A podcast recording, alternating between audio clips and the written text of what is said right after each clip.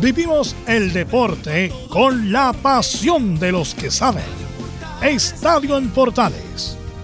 Ya está en el aire con toda la emoción del deporte. Comentarios. Carlos Alberto Bravo, Velus Bravo, Leonardo Mora, Camilo Vicencio, René de la Rosa y Giovanni Castiglione. Reporteros. Belén Hernández, Nicolás Gatica, Laurencio Valderrama, Juan Pedro Hidalgo, Rodrigo Jara, Rodrigo Vergara y Alfonso Zúñiga. Producción. Laurencio Valderrama y Nicolás Gatica. Edición. Leonardo Mora. Dirección. Carlos Alberto Bravo. Estadio en Portales es una presentación de Ahumada Comercial y Compañía Limitada. Expertos en termolaminados decorativos de alta presión. Hola, hola, ¿qué tal? Buenas tardes. ¿Cómo les va? Bienvenidas, bienvenidos a la edición Z de Estadio Portales en este día 13 de octubre del 2022. Hay muchas noticias, como es habitual en el Estadio Portales, edición central. Con varias figuras de la generación dorada, Berizzo entregó nómina para amistoso con Marruecos y Qatar. No está bravo, ya genera polémica, lo vamos a analizar en los primeros 30 minutos. Y llama la atención la cita a Enríquez y Juan Delgados. Tampoco está Vargas. Este martes arranca la Copa Davis. Son grupo de cuatro equipos, avanzando los dos mejores de cada zona y los ocho clasificados se dibujarán y disputarán el trofeo noviembre, tanto en cuarto, en semi y final. Un nuevo esquema de la Copa de Y en cuanto a Chile, en el Grupo Mundial, enfrenta a Perú este 17 y 18 de septiembre. Vamos a ir de inmediato con ronda de saludos. Don Nicolás Gatica, ¿cómo le va? Muy, pero muy buenas tardes. Nicolás Gatica está por ahí o no?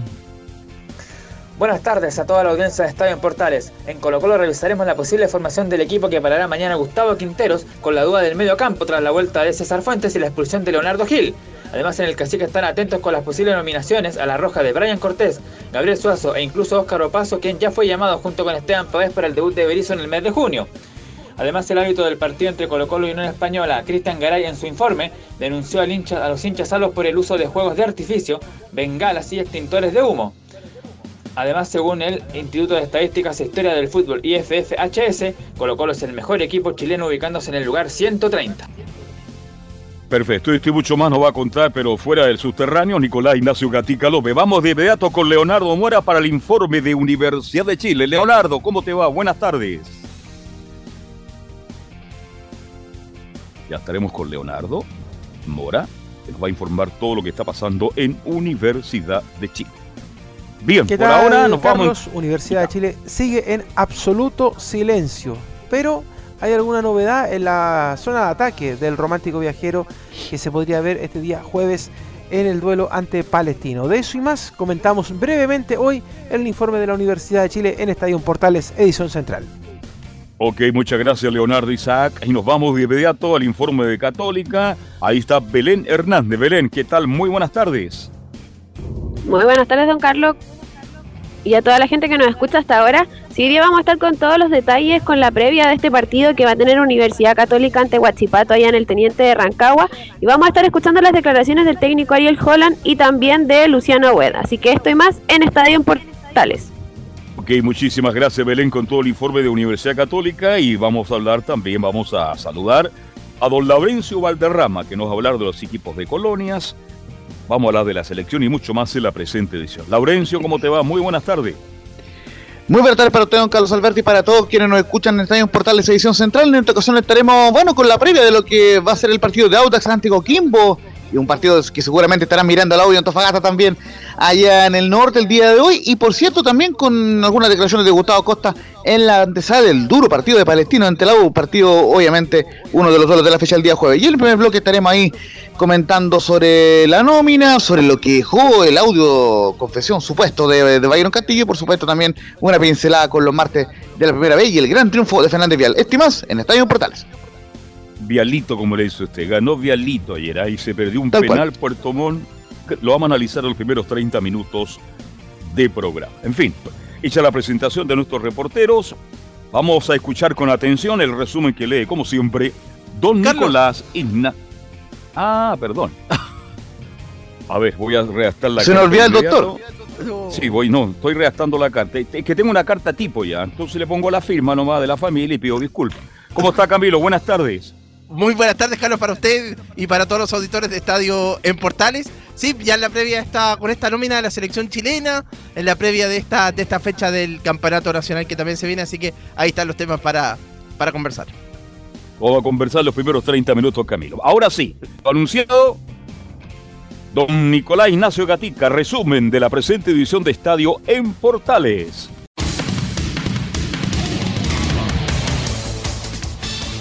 Comenzamos con las informaciones del caso Byron Castillo, la antesala de la resolución del jueves 15, donde la FIFA debe decidir sobre la apelación efectuada por la Federación de Fútbol de Chile.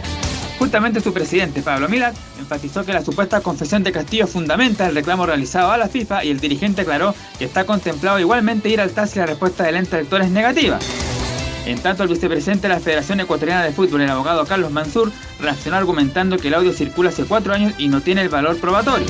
Siguiendo con la roja se confirmó la nómina de la selección chilena con las grandes novedades del retorno del portero de Racing, Gabriel Arias, y el regreso de Ángelo Enríquez, que milita en el fútbol polaco, además de la convocatoria de Alexis Sánchez y Arturo Vidal, entre otros. En cuanto a uno de los rivales de Chile, la selección de Marruecos, se destaca la nómina la presencia de Yacine Bonu, que juega en Sevilla, Achraf Hakimi, que milita en PSG, Youssef El Nesri también en Sevilla y Hakim Siche en el Chelsea. En Chinos por el Mundo nos vamos a Francia, donde diario El Equipo consideró a Guillermo Maripán y Alexis Sánchez en el equipo ideal de la séptima jornada de la League One, donde ambos marcaron goles para Mónaco y Marsella respectivamente. En Inglaterra, Ben Brereton se refirió a su fallida salida del Blackburn Rover y aseguró que va a seguir poniendo el 100% en el equipo y que espera poder marcar más goles. En Argentina, Leandro Venegas jugó los 90 minutos en la victoria de Independiente 2-1 sobre Sarmiento como visita en el cierre de la fecha 18 de la Superliga, ubicándose en el puesto 20 con 21 unidades. En el fútbol chileno repasamos acción de la vigésima octava fecha de Primera B y el primer triunfo de Iquique como visita, al vencer 2-0 en Talca a Rangers, elenco que a su vez sigue en zona de liguilla. En tanto, Universidad Concepción venció 2-1 a Barnechea como local y comprometió el cuadro capitalino en la tabla de promedios que define el segundo descendido. En otro encuentro, Deportes Copiapó venció 4-2 a Deportes Santa Cruz y se afianza en el cuarto lugar y en zona de liguilla con 42 puntos. Cerró la jornada la importante victoria de Fernández Vial 1-0 sobre Puerto Montt como visita y aunque sigue en último lugar en la tabla anual, sigue soñando con la permanencia. Por último, en el tenis, Nicolás Mazú lamentó la baja por lesión de Cristian Garín y Tomás Barrios, pero se mostró confiado en el equipo chileno liderado por Alejandro Tavilo y Nicolás Jarry para visitar a Perú en Lima el 18 y 19 de septiembre por la Copa Davis. Esto y más en Estadio en Portales.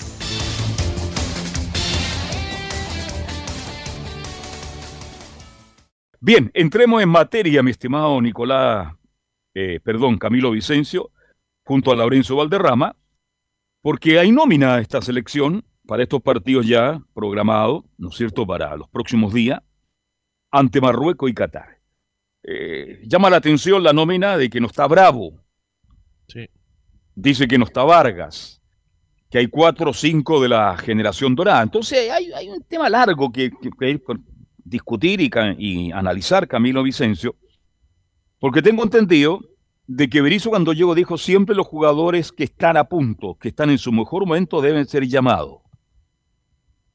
No quiero defender a Berizzo, pero él lo dijo cuando llegó y lo ratifica ahora en esta anónima. ¿Por qué no está bravo? ¿Por qué no está jugando vos, Camilo? Recién jugó un partido y es muy poco. Entonces se prenden las luces y empieza la discusión, los dimes y diretes, ¿por qué no está bravo? Hay que decirle a la gente que Bravo siendo un tremendo arquero todavía tiene 39 años. Entonces yo creo que hay que mirar ya en el futuro para las próximas clasificatorias. Entonces, ¿cuál es su opinión? ¿Qué, qué, opina usted al respecto sobre esta, esta polémica, entre comillas, porque no está Bravo en la nómina? Y vamos a analizar junto a Laurencio los llamados a nivel internacional, porque ya los próximos días tendrá que ser entregada la nómina de los jugadores locales, Camilo. De hecho, mañana, Carlos, ¿le parece que repase la nómina de la vamos, vamos, Vamos de inmediato. Vamos. Sí, Gabriel Arias, el arquero de Racing de, Racing de Argentina, Charles Aranguis, Ben Brereton, Juan Delgado, Paulo Díaz, Ángelo Enríquez, Valver Huerta, Guillermo Maripán, Gary Medel, Nayel Mesatú, Eugenio Mena, Felipe Méndez, Jan Meneses, Marcelino Núñez, Eric Pulgar, Alexis Sánchez, Francisco Sierralta, Diego Valdés, Diego Valencia y Arturo Vidal. Y con respecto a lo que usted me preguntaba, Carlos, claro, pienso también que hay que recordar que estos son partidos amistosos y que seguramente debe tener que, bueno, tenía que llevar una base de algunos jugadores conocidos, obviamente, también de, los de, los destacados de, de Chile. Y Bravo me da la impresión justamente que tiene que probar, obviamente, con tiene que ir probando eh, otros jugadores y por, e, por eso veo la marginación. Pero me imagino que cuando ya esté la, para las clasificatorias va a ser tenido en cuenta si, si mantiene el nivel. Obvio, si mantiene el nivel y es titularísimo en el Betis. día Bravo está jugando solamente la Europa League y el arquero, el otro Rey, ¿no? ¿Cuánto se llama el arquero titular del otro de Betis? Está en el torneo local. Entonces, que no se prendan las alarmas, si esto está partiendo. Ahora, el técnico nacional llamó cuatro o cinco jugadores que están plenamente vigentes, dentro de lo, lo poco que tenemos, mi estimado Camilo. Llamó a Vidal, que no siendo titular en Flamengo, por lo menos juega todos los, los fines de semana, o a mitad de semana como se juega en Brasil. Llamó a Arangui, que es un jugador regularmente titular en el Leverkusen. Llamó a Gary Bedel, que está jugando en el Bolonia, viene a ganar recién un partido el equipo de Bolonia. Entonces está llamando a los jugadores, esta Isla también, otro de los grandes jugadores, que está en pleno desarrollo, en plena competencia y que es titular, titular todos los fines de semana. ¿Don Carlos? Sí, Laurencio, te escucho. Recordemos que solamente eh, falta la, confirmar la nómina local, que deberían ser 7 u 8 jugadores, y están, veremos todavía que esté nominado el Guaso, porque está por como lateral derecho eh, Nayel Mesatú, y además, ojo, Juan Delgado habría sido convocado como lateral derecho porque está jugando en esa posición y no como delantero hoy en el Pasos de Ferreira en Portugal, el es Colo Colo. Sí, aquí tenemos justamente a Nayel Mesatú, lo íbamos a analizar en profundidad. Entonces yo creo que esto está recién en marcha, llama una base, Camilo, porque ya con lo... Digamos que esta es la primera nómina de Berizo, Camilo. Cuando él llegó, acuérdese, ya la nómina estaba prácticamente lista. Entonces él la tomó y salió a jugar esos partidos amistosos. Ahora no, es una nómina por el técnico argentino Berizo. Le asume esta responsabilidad. Y creo que los que están nominados a la vida internacional, creo que de una u otra manera están bien. Ahora, a mí me llama poderosamente la atención el llamado de Enrique, ¿sabes? Está jugando en Polonia, Creo que está haciendo goles toda la semana, pero con el más profundo de respeto de Merece Enríquez en una liga menor, pero está en Polonia, está en Europa, está marcando gol y lo quiere ver. Y este Juan Delgado tampoco. Eh, eh, eh, es un jugador que estuvo en la era San Paolo y desapareció y ahora nuevamente es nominado Camilo. Exactamente, sí, esas son las grandes novedades, Carlos. Lo de mm, lo de Ángelo Enríquez, que claro, está convirtiendo. bueno, quiere probar ahí en zona ofensiva, pero pero él, él, ya tuvo, no es bueno, Ángelo Enrique eh, ya, ya tuvo oportunidades en la selección chilena, quizás no tantas, pero, pero ya viene y, bueno, está recién ahora intentando refocar su carrera. Y lo otro, lo de Juan Delgado, esa también sí que es una absolutamente una novedad. Una novedad. Sí. ¿Camilo? Él, él tenía una oportunidad. Sí, Laurencio. Solamente recordar un par de cosas. La primera que eh, efectivamente Ángelo Enrique estuvo en el plantel campeón de Copa América 2015, uno de los pocos sobrevivientes de, ese título, curiosamente, eh, Ángelo Enrique, junto con, el resto de la generación dorada, con, con Alessi, con Vidal, con Mena, con, los que están convocados, con Charles Aranqui en este minuto. Y además lo otro, que Juan Delgado efectivamente partió jugando como delantero el año pasado, la temporada pasada tuvo eh, partidos destacados, algún que otro gol, pero ahora, como les decía, justamente está siendo usado como lateral derecho y me parece que por eso lo convoca también también el, Toto Berizo, eh, y, hay que ver si que deja en Chile o no eh, Aguaso Isla, eso lo veremos eh, dentro de los próximos días. Ojo, terminada la fecha, esto es el jueves, ya deberían estar confirmados los siete u ocho convocados del medio local para estos amistosos ante Marruecos y Qatar. Yo creo que en el fútbol quien ha tenido oportunidades a alto nivel ha sido Enríquez. jugador que se fue muy joven, dio la vuelta larga, acuérdense, a donde partió, se ha hablado mucho de él, volvió a la U, nada, ha jugado por la selección nada, y resulta que ahora tiene una nueva oportunidad. Se la da a Berizzo, porque él cree que todavía puede ser. Dios quiera que no, no nos equivoquemos. Que vuelva Enrique, pero yo creo que no tenía los méritos suficientes. Ahora, el técnico Berizzo, ¿y por qué lo llama? ¿Sabe quién me llama la atención que no está en esta nómina? Camilo Marcelo y Laurencio Valdemar, Kubesic. Kusevich. No fue nominado. Me llama la atención y siendo que él, bueno, está jugando eh, en Brasil, había estado en las nóminas eh, anteriores eh, Benjamín eh, Kusevich, y que uno de los centrales jóvenes también, sí, ahí hay uno, una ¿Un ausencia, ¿sí?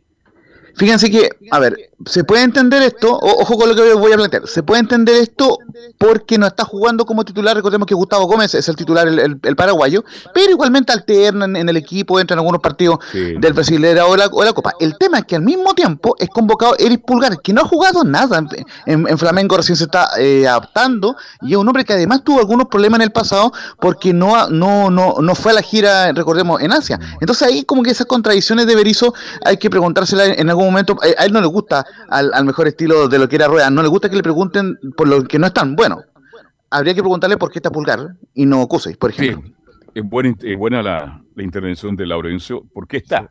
Yo creo que está, ¿sabe por qué? Porque es muy joven todavía, pues Camilo. Vale decir, Pulgar está para jugar 3, 4 años a alto nivel. Puede ser esa la razón, pero la, la actualidad de hoy, Pulgar no es titular, ha jugado algunos minutos en Flamengo y nada más. Pero en fin, esto está partiendo, pero es bueno empezar a analizar los nombres, porque cuando llegue la hora de la verdad, ahí sí que vamos a tener, mucho, vamos a tener que ser mucho más estrictos, ¿no es cierto, Camilo? Para analizar en profundidad quiénes son los jugadores que realmente están en condiciones de estar en la selección, porque una cosa solo es como estos partidos amistosos, son importantes, donde el jugador tiene la oportunidad de mostrarle al técnico que está en condiciones para estar a nivel de selección, pero otra cosa muy distinta, muy diferente, son las clasificatorias. Ahí comienza el, próximo mundial, las clasificatorias. Y ahí veremos de verdad cuántos jugadores de los que ha nominado hoy estarán como titular para emprender otro sueño mundialista, ¿no es cierto?, con el técnico argentino. Así que vamos a estar muy atentos, ya lo decía Laurencio, serán siete, ocho jugadores los que van a ser nominados de la liga local. Me imagino que va a estar Cortés, el arquero de Colo Colo, porque está Arias y Cortés, me imagino. ¿Llamará un tercer arquero? Esa es la pregunta. Sí, y, justamente ahí eh, eh, veremos ahí si, que, lo que nos comenta Leo Mora en profundidad, pero sería Cristóbal Campos. Y ojo ahí que eh, habría algún problemita por el tema de la Copa Chile, así que, mm. pero, pero, pero por lo menos como es fecha FIFA, si Berizzo lo quiere convocar, tiene que ir, Cristóbal Campos. Pero gustó mucho en lo que fue el, microciclo, así que o, lógicamente Cristóbal Campos, por lo que sabemos, sería el tercer arquero luego de Brian Costa. Yo pienso lo mismo que usted. Lo tenía anotadito acá. Campo ha sido un tremendo arquero en la U de Chile. Perdóneme, Camila, un arquero que le llega. Se le llegan todo el partido, porque usted sabe que la defensa de la U tiene menos respaldo que una banca, entonces le llegan y le llegan y ahí aparece Campo. No olvidemos que el último partido, el último empate de la U, se llama Campos. Si no fuera estado Campos bajo la UP del partido, estaría mucho más comprometido en el fondo. Yo creo que Cortés, Campos y Arias son los arqueros en este momento que tienen la gran chance no solo de jugar estos partidos amistosos, esperando que pase con Bravo, ¿cierto? Para que ellos sean prácticamente el día de mañana los tres arqueros de las clasificatorias. Así es. Ellos, bueno, Cortés, que creo que ya lo tiene considerado, obviamente, em, el técnico Eduardo Berizzo, que incluso ya lo ha nominado, tuvo la, de la sub-23, y va a ser, y debería ser un arquero que reemplaza a Bravo, y Campos, claro, que, que tienen tremendo, tremendo futuro, y lo está demostrando ya en la Universidad de Chile, asumiendo ese liderazgo. Castellón desaparece y el Zanahoria desaparece porque no es titular. No juega en la Católica y no es titular. Así que yo creo que esos son los tres nombres más. Bien, vamos a estar atentos entonces a la, nómina de los jugadores locales. Sí, te escucho. Además, Castellón Carlos tampoco es que esté pasando por un gran, momento. No, no, no. No, no, no. y ha tenido varias oportunidades. También tuvo. Ha tenido varias oportunidades, así que que no se queje. Bien, dejamos la selección porque tenemos que ir avanzando. Este. Oye, esto lo conversamos ayer en Fútbol y algo más con Byron Castillo. Usted tiene algo de referencia, algo de información, Laurencio Valderrama, y seamos claros. Lo dije ayer en el programa de la tarde, Camilo, lo reitero hoy en el Estadio Portal. Yo creo que va a haber una molestación para la federación, puede haber un castigo para el jugador, pero Ecuador está en el Mundial. Sí, lo más probable es que va a sacar una sanción que no juegue el mundial. Quizás por ahí puede pasar lo de lo de mm, lo de Byron Castillo, pero que Chile entre el mundial se ve se ve complicado. Todo puede ser, pero pero es difícil. Es muy complicado. ¿Qué opinión tiene usted al respecto, mi estimado Lorenzo, sobre este caso? Porque alguna gente, oye, ah, no, no, no, yo creo que no existe ninguna posibilidad. Reitero, castigo para la federación, castigo para el jugador incluso, a lo, mejor que, a lo mejor que fuera del Mundial, pero Ecuador está en el Mundial y Chile tiene que seguir preparándose para el próximo campeonato del mundo. El tema lo que marcaba un poco el Daily Mail, un poco sigue la misma línea argumentativa de Carleso, que es básicamente lo siguiente, eh, dos cosas. Lo primero, que eh, hay una falsificación de documentos en, atención a que eh, nace el año 95 en Tumaco y mm, no el 98 en Ecuador, Byron Castillo, que además utiliza un nombre distinto, Byron Castillo. Y además, lo, mm. la otra línea argumentativa que, que, la lanza sobre el final el Daily Mail es básicamente que hay un antecedente de que hay un jugador que no, no era elegible y, se eligió igual por parte de la selección de Bolivia, como en el caso de este jugador Nelson Cabrera, el, que, el, ex Colo Colo, y que, claro, por esa situación a Chile se le dieron los puntos y a Perú también, con 3 a 0 marcador a favor. Pero claro, eh, en ese momento Perú terminó clasificando al, Mundial por el tema del puntaje. Bueno, eh, lógicamente en, Chile se, lo han tomado con cierto optimismo, sobre, pero particularmente en el caso de la NFP, no, tan así en la gente, pero sí en el caso de la NFP. Así que si les parece muchachos, vamos a escuchar eh, lo más saliente de lo que declaró Byron Castillo en esa confesión, donde admite, en esa supuesta confesión, digamos, que, que, fue del año 2018, pero que eh, la rescató ahora recién Daily Mail, y después vamos a escuchar a Pablo Milán. Entonces, Byron Castillo dice lo siguiente, nací el año 95 y tengo cédula del año 98.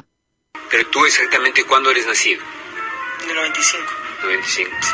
¿Y en la cédula de qué año tienes? 98. 98. ¿Tus nombres verdaderos cuáles son? Byron Javier. Byron Javier. Castillo Seguro. Castillo Seguro. Ya. ¿Cuántos hermanos son? Dos. ¿Tú y...? Una hermana. ¿Una hermana tuya? Sí. ¿Y nadie más? Nadie más. ¿Y cómo se llama tu hermana? María Eugenia. Ya. ¿Igual del mismo papá y misma mamá? Mismo papá y mi mamá. Ya, ¿y tu papá cómo se llama? Harrison Javier. Harrison Javier. ¿Y tu mamá?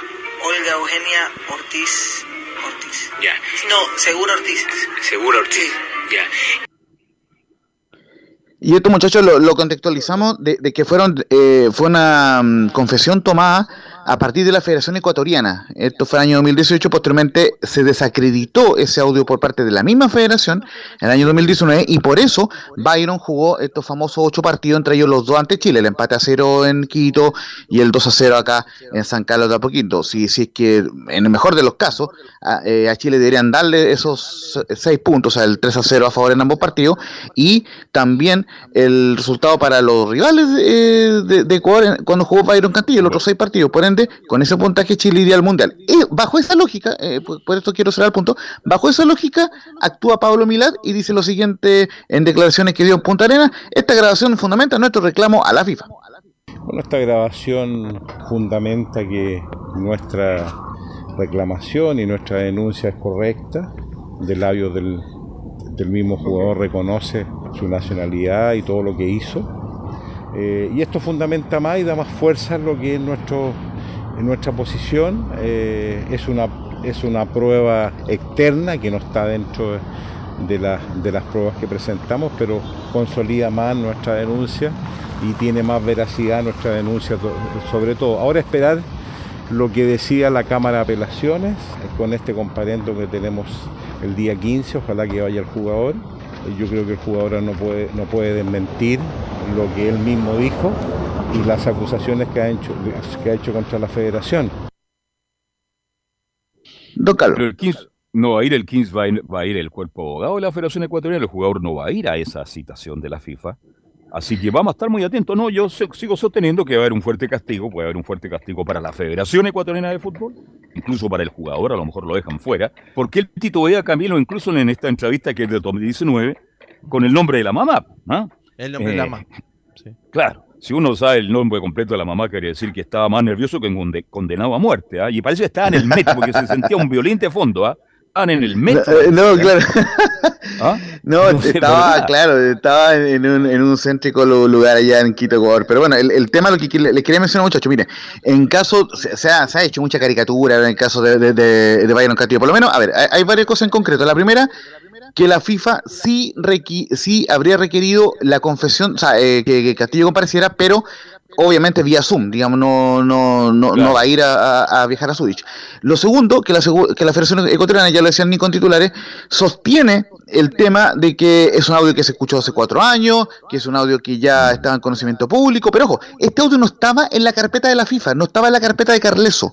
Ya, se agrega la carpeta ahora, se agrega. Sí, claro. sí, claro, y sí Carleso, y en esto hay que ser claro, durante toda su argumentación ha, dicho prácticamente lo mismo que dijo Daily Mail ayer, pero con el agregado de que estaba el audio. Antes no estaba el audio de, de, eh, de Biden, como dice el abogado Carleso, ahora sí estaba el audio. Pero bueno, el tema es que el jueves debería conocerse la sentencia. Lo más probable, esto es, no es futurología, es más o menos lo que manejamos. Lo más probable es que la FIFA igualmente rechace el, tema de la, de la, apelación chilena, por ende, eh, Chile debería ir al TAS. Ya lo anunció eh, Pablo Milá. Si la, si la resolución negativa, como lo más probable que sea, Chile terminaría yendo al TAS. Así que en ese sentido eh, siguen habiendo estos temas de Y ojo, la Federación Ecuatoriana acaban de compartir una imagen, o hace un ratito, en donde ponen como estos típicos afiches del Mundial, estas típicas laminitas. Bueno, Ecuador se sigue sintiendo, obviamente, dentro del Mundial. Y ojo, sería un problema para la FIFA esto, porque es partido inaugural, el 20 de noviembre, Ecuador y Qatar. Así que,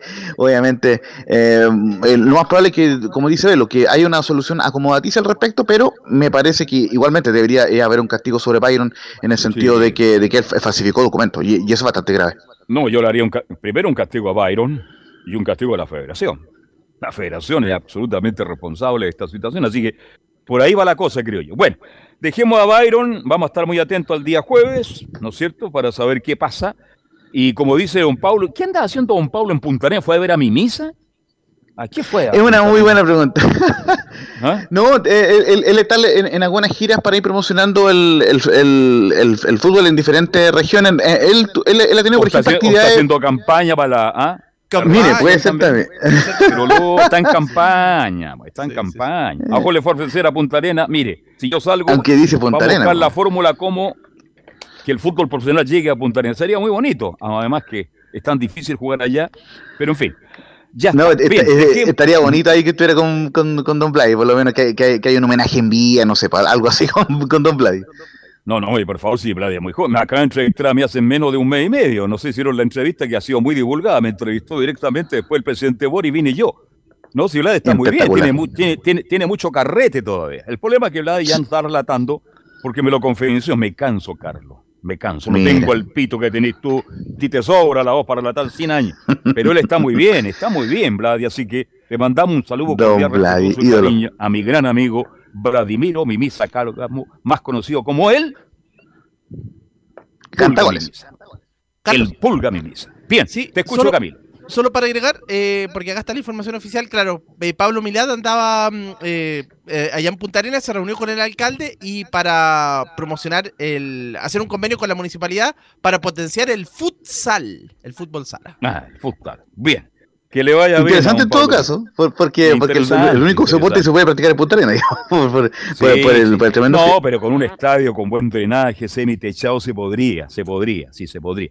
Pero bueno, faltan otras cosas en Punta Arenas. Bien, hablemos entonces de este gran triunfo. Eh, usted estuvo, usted lo vio, usted lo comentó, no tengo idea, pero eh, me sorprendió gratamente un triunfo de 1 a 0 del Vial ante Puerto, eh, ante el Puerto Montt, digo. Oye, Puerto Montt perdió un penal a última hora que pudo haber sido el empate, pero un gran triunfo que le da esperanza al equipo de Castiglione y Laurencio Valderrama. Y ojo que, hay un tema que Fernández Vial hace ocho partidos que no ganaba el elenco vialino, eso fue en el compromiso donde le ganó a, a Rangers en su momento, el 2 de julio, ocho partidos que no ganaba el cuadro de Fernández Vial y claro, tuvo eh, la fortuna de, encontrarse con un gol en, los primeros minutos. Ojo con Nita Espinosa, que era un jugador formado en Colo Colo, eh, quien marcó el gol, el único gol del partido, con un lindo remate de media vuelta, nada que hacer el partido de Viana, que intentó manotear. Y como usted bien decía, Carlos, en el complemento vino esta jugada, ojo, mal cobrado el penal de, de Patricio Blanca, no hubo error en la B, porque claro, eh, remata el jugador de, de Puerto Montt, pero le, le da la mano al, hombre de Vial, pero tenía la, la mano pegada al cuerpo. Eh, mal cobrado el penal ahí de, Pato Blanca, pero finalmente, como diría el gran Julito Martínez, hubo justicia divina, porque Juan Méndez falló el penal desde los 12 pasos, la, la, tiró desviado en la portería que defendía el meme Gamonal, así que bueno, victoria muy importante para Fernández Vial, que le da un poquito de respiro al Vialito, porque si bien es cierto, sigue último, bien único en la Catica, último con 24 puntos, pero está el acecho de Fernández, de Melipilla que tiene 25 y, de, otros rivales que tienen 26 puntos y demás. Así que claro, se, sigue jugando la fecha, pero eh, lo más importante es que Fernández Vial logra ganar después de 8 partidos y empieza a luchar para salir adelante en la tabla. Así que vamos de inmediato con una declaración Ahora sí, vamos a ir inmediatamente con una declaración de Fernández Vial a la transmisión oficial de Matías Ávila, quien dice que debemos estar concentrados en estas seis finales. Eh, sí, estuvo difícil, creo que estas seis finales que los quedan va a ser así apretado, así que hay que estar concentrados en estas seis, hay que seguir en la misma actitud, creo que con Magallanes lo hicimos, merecíamos ganar ese partido y este creo que igual. Sí, ordenado nomás, eso es lo que pidió el profe, estar ordenado tácticamente y por suerte lo, eh, fue el gol de, de nosotros que lo cuidamos súper bien. Don Hay que estar ordenado nomás. Si cuando uno es ordenado, siempre tiene éxito. Ojalá le alcance al Vial, una institución tan grande, tan importante de la octava región. Bien, vamos a ir a la pausa, mi estimado Camino Barcelo. ¿Sí te escucho? Si le parece muy, muy breve, repasemos lo que le queda, esas seis finales que le quedan a, a cuadro final El domingo 20... que le queda? Vamos. Sí, el domingo 25 va a jugar ante Copiapó a las 3 de la tarde en el Estadio Terro. Ahí tiene que llenarse el estadio, si no, si no, ¿para qué? Domingo 2, de octubre, Melipilla Fernández Vial, 20-30 en el Municipal de La Pintana. Esperemos que también vaya gente acá a, Santiago para eh, apoyar al Vialito. Posteriormente, el lunes 10 de octubre, Fernández Vial ante San Luis, 15 horas en el Esterroa. Y las últimas tres fechas no están programadas, pero eh, están los rivales. Barnechea Fernández Vial, que partido por, por la permanencia. Fernández Vial Cobreloa, uy, uy, uy, qué partido. Mm. Eh, Cobreloa peleando el título, Fernández Vial peleando la permanencia. Y a la última fecha, Unión San Felipe ante Fernández Vial, es lo que le queda al equipo eh, de Fernández Vial en su lucha por la permanencia. Bueno, seis rivales muy duros, muy complicados. Bueno, Así es, cuando se piden puntos, cuando arranca, yo siempre digo lo mismo, ¿eh? no está, está, arrancando el campeonato, pero se pierden puntos y al final se echan de menos cuando va a terminar el campeonato. Vial perdió mucha oportunidad, imagínense si a ocho partidos que no ganaba y está pagando las consecuencias. Bien, ojalá se mantenga en la categoría Vial, que un equipo tan grande, tan querido, tan respetado en la octava región. Vamos a hacer la pausa y de vuelta el informe de Coleo Mora de la U y el informe de Nicolás Gatica de Colo Colo. Pausa ya estamos de vuelta.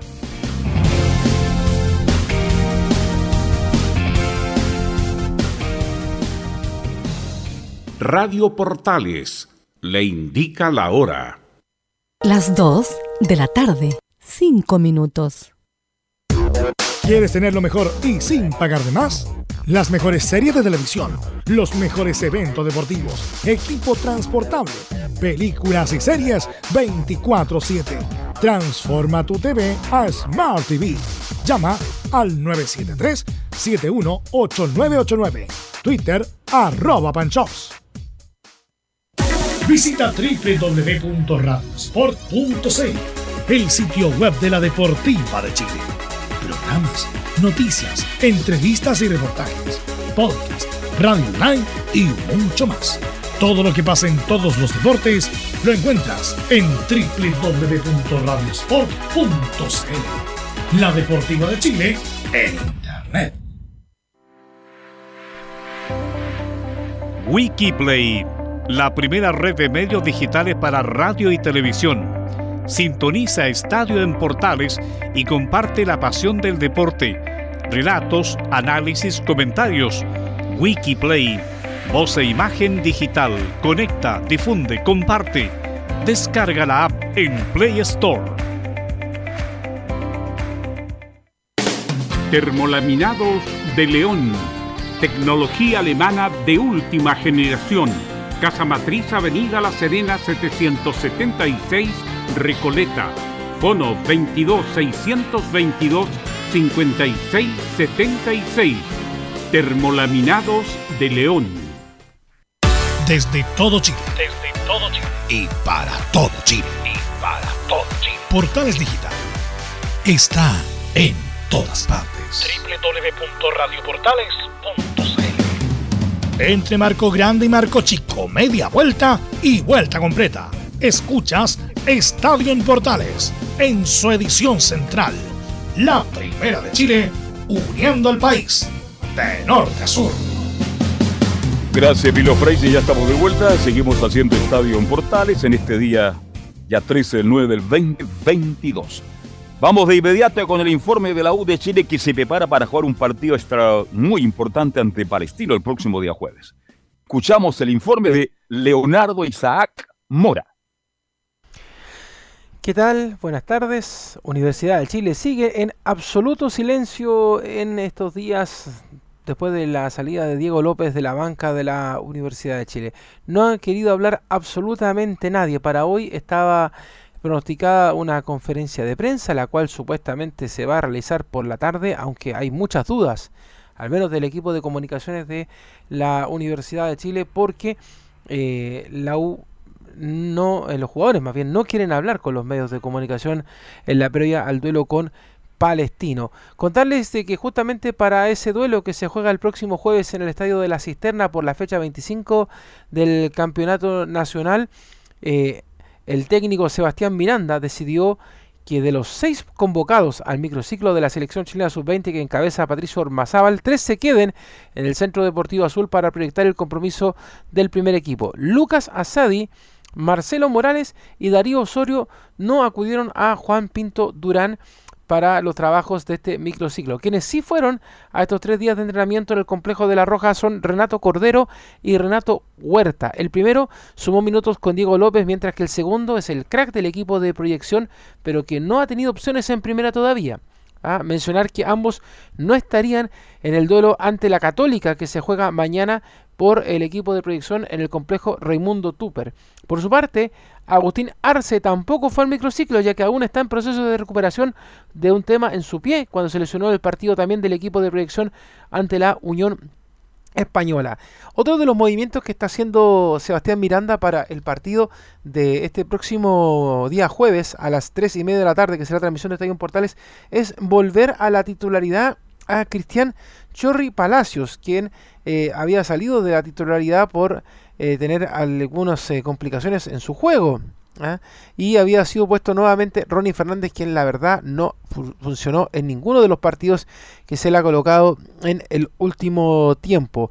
El Chorri, de hecho, no marca desde la jornada 13 ante Everton de Viña del Mar, cuando la mandó a guardar desde los 12 pasos. Lo hizo cuando Miranda estaba en el banquillo de su primer interinato.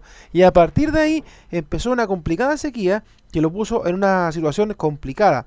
Ahora Palacio nuevamente tiene que la oportunidad de retribuirle la confianza al entrenador de los universitarios que busca soluciones para partir y salir de este terrible momento que la U está mirando con la primera B y esta posibilidad de descender. Así que así están las cosas en la Universidad de Chile. Como le decía, no eh, están hablando los jugadores, no quieren hablar, eh, no quieren decir absolutamente nada respecto a eh, esta situación. Así que vamos a ver qué es lo que va a pasar con esta U que espera entregar algunas voces y soluciones, sobre todo en la cancha, en este partido que recordemos va a ser sin venta de entradas para el público visitante. Así que solamente podrán escuchar el partido a través de la radio y verlo en la televisión, este duelo importante que va a tener la Universidad de Chile.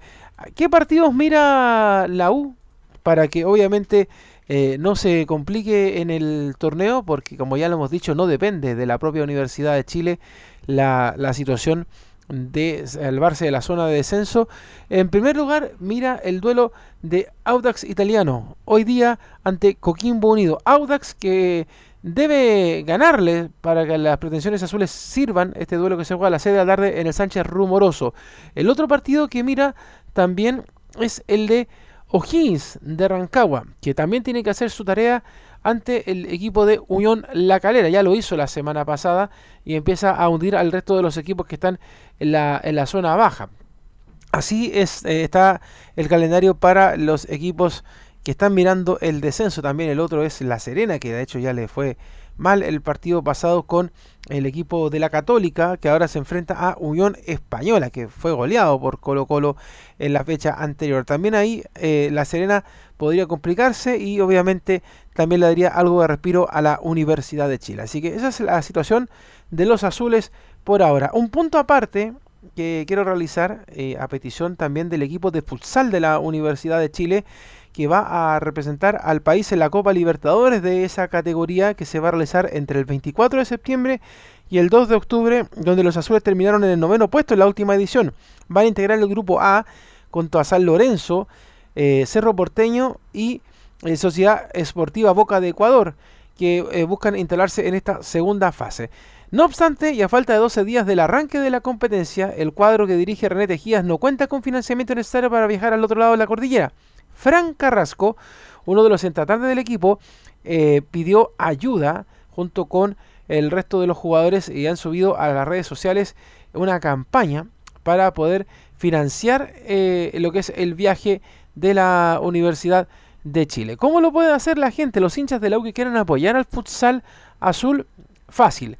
Sponsor, como se dice, ES, sponsor, sponsor.gg slash U futsal.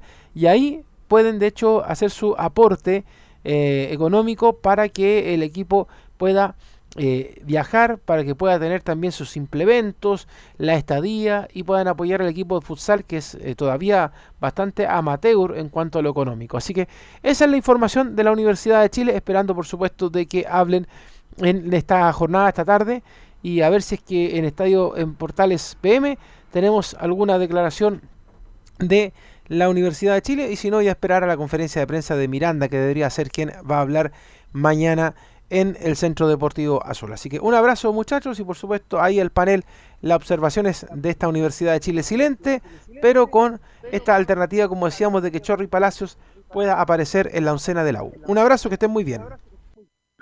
Un abrazo para ti, Leonardo. El informe de Leonardo Isaac Mora sobre esta U de Chile. No quieren hablar, pues sí. Jugadores saben, Camilo, que ha sido una semana bastante extraña más allá de hablar de fútbol, se está hablando cosas extradeportivas. Entonces los jugadores no quieren exponerse porque cualquier gente le va a preguntar, ¿es verdad, Ronnie? ¿Es verdad lo que pasó? ¿Es verdad lo esto y lo otro? Entonces mejor que estén calladitos, que se preocupen de trabajar. Partido durísimo contra Palestino. Palestino viene de perder, pero en un partido bastante extraño. Va a ser un duro rival.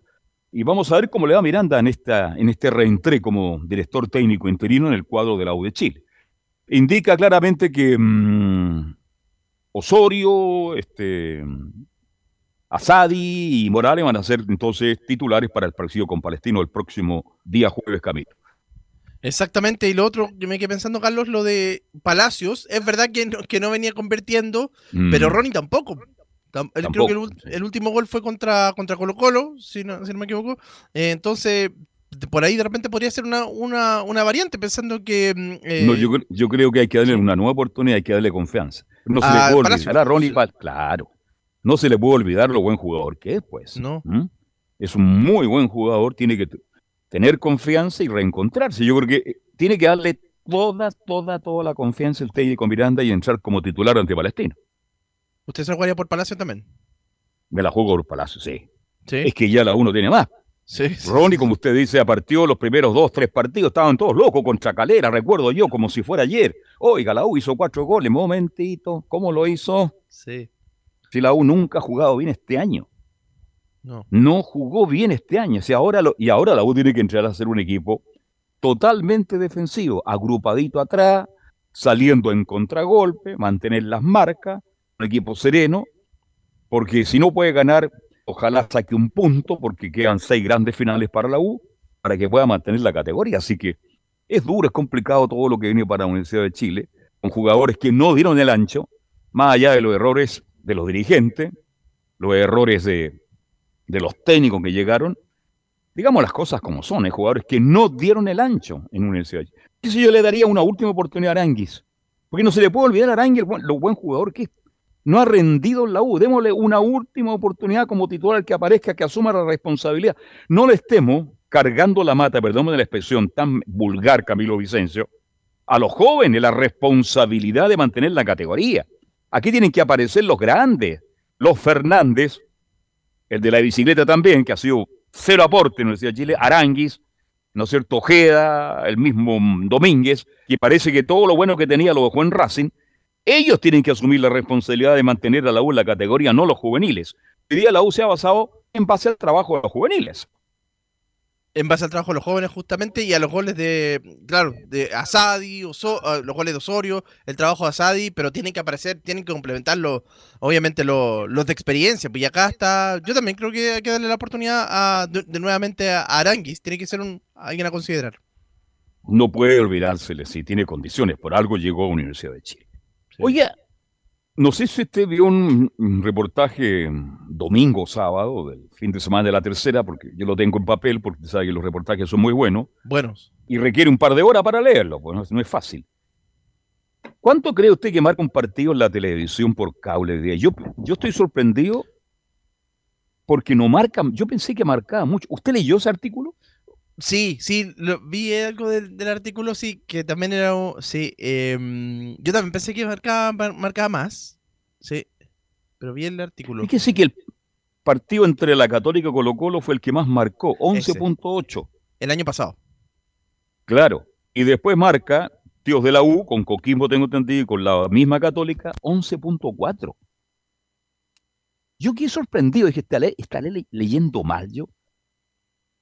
Yo tengo entendido que hoy día la televisión por cable, TN, TT por lo tiene en todo el mundo, entonces marca mal, pues. Yo pensé que marcaban 25, 30 puntos. Y otros partidos de otros equipos marcan 2.4, 2.8, Camilo. Exactamente. Sí, ahí se dan cuenta que no, todos tienen obviamente el cable, pero, pero exactamente ese fue el partido de que usted menciona, el de Colo Colo con Católica, el que se jugó en octubre del año pasado. Sí, hay un, factor. Claro, imagínense, 11.4. Y dije yo, ese partido tiene que marcar por lo menos 30 puntos. En fin, hago este comentario, este análisis. Esto indica de que por algo la radio tiene tanta vigencia, Mos Camilo. La vigencia de la radio. Según, igual acá Yo siempre hablo más de la radio que de la televisión aunque no fue invitado a hacer ninguna cuña para los 100 años de radio, ¿se ha dado cuenta que la cuña la hace gente que trabaja en la televisión más que en la radio? Absolutamente, sí. Anda clarito la Arche también, ¿ah? No, parece que no, no, hay gente, debe hay mucha gente de radio.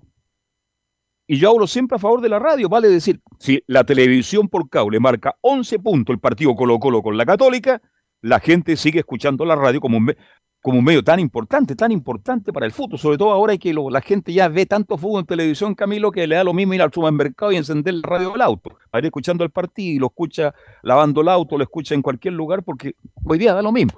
Fíjese que sería bueno analizarlo en mayor profundidad más adelante, porque es un tema. Yo sé que marcaba, pero mucho, mucho, mucho más. Bien, dejamos entonces el rating de la televisión Dejamos el informe de la U de Chile que enfrenta el jueves a Palestino. Será transmisión de Estadio Portal. Estaremos ahí para la transmisión del juego entre la U con Palestino. Un partido durísimo para el cuadro de la Universidad de Chile.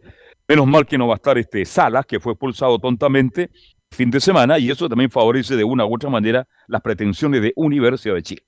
Vamos de inmediato, le invito a escuchar el informe de Colo Colo. Está por ahí don Ignacio Gatica López y el informe de Colo Colo. Sí, estamos acá justamente para... Ahora está en vivo usted, ahora, ahora lo escucho en vivo. ¿eh? Sí, ahora estamos en vivo justamente tratando de mejorar, ojalá que, esto desde el internet pueda mejorar obviamente los últimos próximos días, pero claro, por el momento ahí saliendo eh, grabación y ahora obviamente en vivo con algunas novedades que tiene... En vivo y en directo. mañana. Directo en directo, frase este, patentada por quien les habla, directo en directo. Ya, síganos. Claro, como le decíamos en titulares, la, duda que tiene el técnico Gustavo Quinteros es quién va a reemplazar a Leonardo Gil, que fue expulsado en el partido frente a una española, que todo esto vamos a leer justamente el informe que da el juez del partido ante el cuadro hispano, Cristian Garay, que habla sobre la, lo de Colo Colo, los hinchas, que lo que pasó en el partido antes, durante el compromiso y también, por supuesto, cómo fue la sanción de, Leonardo Gil, o más bien, por qué lo expulsó. De hecho, de inmediato, para ya justamente hacer el, lapso, el enlace con eso. Bueno, el juez Cristian Garay consignó en su reporte de Colo Colo de la fecha 24 lo siguiente. Explica la expulsión de Leonardo Gil, que desde el sector de la vara local se encienden bengalas, lanzan fuegos de artificio y extintores de humo al ingresar el club local al campo de juego. Además, anotó la tarjeta roja al volante como una doble amonestación ser culpable de conducta antideportiva. Ser culpable de conducta antideportiva realiza una entrada temeraria, pisa con los estoperoles el pie del adversario. Así que eso fue lo que dijo, lo que consignó de Cristian Garay, por eso fue la doble amarilla para Leonardo Gil, que va a quedar fuera del partido mañana ante Cobresal. Y consignó esto en forma de, las bengalas, los fuegos artificiales y, lo humo, y el humo y todo eso que pasó durante el partido. Nicolás, Nicolás, cuando expulsaron a Gil, no sé si estuvo la imagen en Camilo, se fue tranquilito. No reclamó mucho. Quiere decir que se dio cuenta que había entrado con un poquito de exceso. Tremendo pedazo de jugador que tiene Colo Colo como Gil en un partido que va a ser duro, Camilo, porque Cobresal, por lo menos ha perdido 7, 8 puntos en forma increíble. Yo veo los partidos de Cobresal. Es un equipo muy bien trabajado por Huerta. Se criticará a Huerta, que en la U le fue horriblemente mal, porque es verdad, pero en Cobresal es un técnico que lleva mucho tiempo tiene un gran plantel en este minuto, es un muy buen equipo. Así que el partido que se viene mañana creo que no va a ser fácil, Camilo. No va a ser fácil y en condición de local también obviamente ha sacado los resultados. Además tiene delanteros que están por un buen momento, como Lescano, Waterman, Waterman y mm. también, bueno, también Gaete, el Gaete. Gaete, ¿ah? Gaete sí. Que teniendo todas las condiciones, toda la habilidad, toda la velocidad, todo el talento, él no quiso. Acuérdense que estuvo en Colo Colo y echaba de menos Cobresal. Sí. Echaba de menos El Salvador, dice. Debe ser por la noche, claro. Entonces tiene tres grandes jugadores y tiene un jugador que para mí es fundamental. Y ahí es donde pienso yo, cómo la U nunca le dio. Yo siempre, acuérdense, yo le daba mucho esférica al peladito, este, el volante central de Cobres. Camargo. Camargo. Si Camargo, el conductor, pasan todas las rutas por él. Y cómo juega, cómo toca. Es clarito. Y otro jugador que la U no le dio pelota, pero no es una expresión tan vulgar porque estoy medio enrabiado con la U. Yo no sé qué veedores, qué asesores tiene la U. Fíjese que Reyes es figura ñulense. Lorenzo Reyes. Qué tremendo pedazo de jugador una elegancia, con una calidad extraordinaria.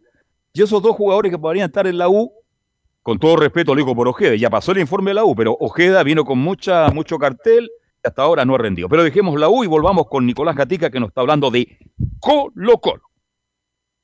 Claro, como decíamos ayer, el equipo de Colo Colo ya escuchamos incluso la, la crítica de José Daniel Morón, el gerente deportivo de Colo Colo por la logística, ya lo comentamos justamente que Colo Colo mañana va a ser todo en el mismo día. Viaja el mismo día durante la mañana rumbo al Salvador en un charter. Luego juega el partido ante Cobresal 17.30 horas, que será por cierto transmisión de estadio en Portales.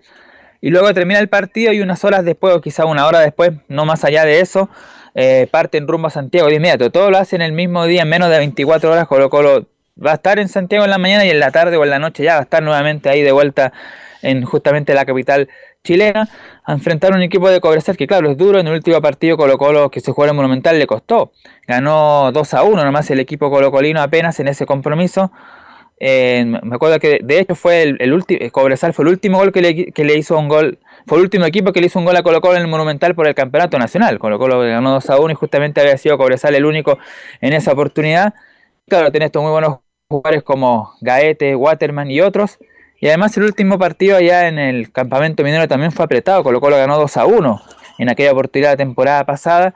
Y los dos goles del cuadro Álvaro hizo un tal Iván Morales en aquella oportunidad, incluso uno de, lanzamiento penal. Todavía, está, está, en México Iván Morales, ¿no? ¿Todavía está en México Iván Morales? Sí, de hecho, no, no ha ido también, de hecho ha sido expresado en, en, Le ha ido horrible, oiga, digamos las cosas como son, le ha ido horrible, le ha ido pésimo. Lo están pifiando, lo único que quieren que deje el Cruz Azul, uno de los equipos grandes junto con el América de México. Horriblemente mal. Bueno, pero así es la vida, así es el fútbol. Capaz que usted cree que algún día pueda ver a Colo Colo, no creo, porque Quintero, bueno, ve muy bien el fútbol, así que, y además que está Lucero. Pero Morales, digamos las cosas como son. Salió muy prendido de Chile, con mucho cartel. Yo no sé qué le debían a Morales, de verdad. Potencia y nada más, pero le ha ido horrible. Creo que ha marcado un gol. Usted me corrige, Nicolás Catica. Sí, de hecho, justamente solamente ha marcado un gol. Y en un tiempo cuando Cruz Azul estaba mal, incluso en zona baja, eh, le preguntaron justamente ahí a Morales que salió en el auto y él dijo que justamente a él nunca le había tocado estar en una situación así. Y ahí le gritaron varios hinchas, incluso ahí en el auto saliendo, ahí Morales le decían incluso que se volviera a Chile, así tal cual le decía a los hinchas de Cruz Azul hasta delantero, incluso algunos decían que le, vendieron la pomada, como se dice, de allá de Colo Colo justamente cuando se llevaron a Iván Morales, pero bueno, ya hay que ver, que ver qué va a pasar con él, pero por el momento, claro, Colo Colo ya con ese recuerdo, espera mañana obviamente jugar, pero obviamente con mejores jugadores, con Juan Martín Lucero, el 9 que encontró este año ahí Colo Colo, que ya ha marcado 22 en la temporada, de esos 13 han sido en el Campeonato Nacional, incluido uno que le hizo justamente al conjunto de, de Unión Española en el 4-0 anterior. Bueno, para cerrar justamente el tema de Colo Colo, ¿cuál es la formación o la oncena que está trabajando ahí el técnico Gustavo Quinteros para enfrentar mañana al conjunto de Cobresal justamente. Sí, esta sería la siguiente. Brian Cortés en el arco, que ya dijimos está esperando ir a nominación, lo más probable que sea él, y Gabriel Suazo. Habrá que ver si Oscar Opaso y Esteban Pavés están también en el partido pasado cuando jugaron en junio, esa gira que hubo en Asia. Estuvieron, Pavés me acuerdo que no estuvo por el COVID, se quedó en Santiago. Opaso fue, incluso me parece que jugó uno de los partidos ahí, no estoy bien seguro. Pero Suazo y Cortés seguro van a ir citados justamente ahí en la jornada del día jueves cuando se, se entrega la nómina local. Bueno, sería la probable formación con Cortés, Óscar Opaso, Maximiliano Falcón, Emiliano Amor y Gabriel Suazo la defensa, Esteban Pavés, Vicente Pizarro y Gabriel Costa en medio campo, Agustín Bouzat y Juan Martín Lucero. Ese es el equipo que estaría parando el técnico Gustavo Quintero. Nico. Y podemos decir que César Fuente va a estar citado para el partido de mañana. Recordemos, muchachos, que eh, Esteban Pavé estuvo convocado en la nómina, pero fue baja por COVID, así que lamentablemente, eh, y, fue informado por La Roja, entonces, lógicamente podría tener perfectamente su revancha, y lo más probable es convocados de, de, de Colo Colo serán Brian Cortés, Gabriel Suazo y Esteban Pavés, y lo más probable que no se sumen ninguno más, serían eh, esos tres los convocados. Hoy está medio resfriado, usted cuídese, tiene que cuidarse, tiene que bailar cueca el fin de semana, Laurencio, cuide, lo veo un poquito difónico. Ahí me encanta Pavés, me gusta. Ahí estaremos con René de la Rosa. Bailando cueca, me imagino, ¿eh? Se ven muy mononos los dos. ¿ah? Bien. Algo más de Colo Colo, porque tienen que ir a la pausa. No sé si tenemos un entrevistado luego, por eso tenemos que ir en el tiempo, Nicolás Gatica. Sí, lo último de Colo Colo, como decíamos, este listado que, eh, que hizo la IFFHS, que es el Instituto de Estadística e Historia del Fútbol, eh, dejó a Colo Colo como el mejor equipo chileno, igual está bastante lejos, está en el puesto número 130. Esta tabla ¿En qué lugar está Recoleta? No, ni siquiera aparece. Ah, ya, perfecto. Aquí la, la comandan Flamengo y Palmeiras, esos son los dos mejores del mundo y bueno, Colo está en el 130 y los que están más cerca son Everton en el puesto 171, en el 186 Calera y la Católica aparece en el puesto 294 y la U tampoco aparece ahí en este ranking. Oye, qué lástima que la U no aparezca con el, fútbol que tiene tan fluido, ese fútbol de tocar, ¿ah? de doble pared, un equipo extraordinario. Son bromas. Gracias, Nicolás. Mañana la transmisión de Estadio Portales para el juego entre Cobresal y Colo Colo. Anselmo Roja narra ese partido. Será transmisión de Estadio en Portal. Hacemos la pausa y estamos de vuelta para continuar haciendo Estadio en Portal.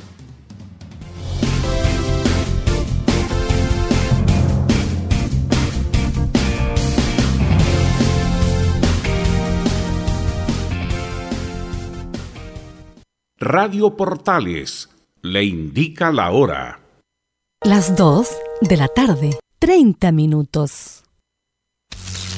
El centenario de la radio se celebra en Valparaíso. Mundo Radio Chile, junto a la Asociación de Radiodifusores de Chile, Archi, realizará la gala del centenario en el Salón de Honor del Congreso Nacional recordaremos a los hombres y mujeres que han construido la historia de la radio en nuestra región. Reconoceremos en distintas categorías a profesionales que se desempeñan en diversas áreas de la radiodifusión. Invitamos a la comunidad regional y nacional a acompañarnos a través de las señales digitales de UCB Televisión en todo Chile, en YouTube, Claneme TV Streaming y la red de emisoras amigas en todo todo nuestro país. Gala Centenario de la Radio, miércoles 21 de septiembre a partir de las 15.30 horas.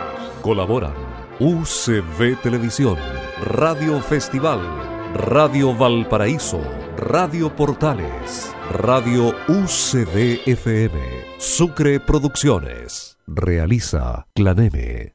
Lleva al siguiente nivel tus eventos, ceremonias conciertos y potenciando tu audiencia con DS Medios. Servicio de transmisión de TV en circuito cerrado y vía live streaming HD. Tecnología de punta y un equipo profesional nos permiten realizar transmisiones sin cortes y con la más alta calidad. Cotiza ya ingresando a www.dsmedios.cl. Visita www.radiosport.cl el sitio web de la Deportiva de Chile. Programas, noticias, entrevistas y reportajes, podcast, radio online y mucho más. Todo lo que pasa en todos los deportes lo encuentras en www.radiosport.cl. La Deportiva de Chile en Internet. Wikiplay, la primera red de medios digitales para radio y televisión Sintoniza Estadio en Portales y comparte la pasión del deporte. Relatos, análisis, comentarios. Wikiplay. Voz e imagen digital. Conecta, difunde, comparte. Descarga la app en Play Store. Comercial IAC y Compañía Limitada. La mejor calidad mundial en laminados decorativos, comercial IAC y compañía limitada es Pertec en Chile, San Ignacio 1010, Santa Rosa 1779, Avenida Mata 446 y Portugal 501. Comercial IAC y compañía limitada es Pertec en Chile.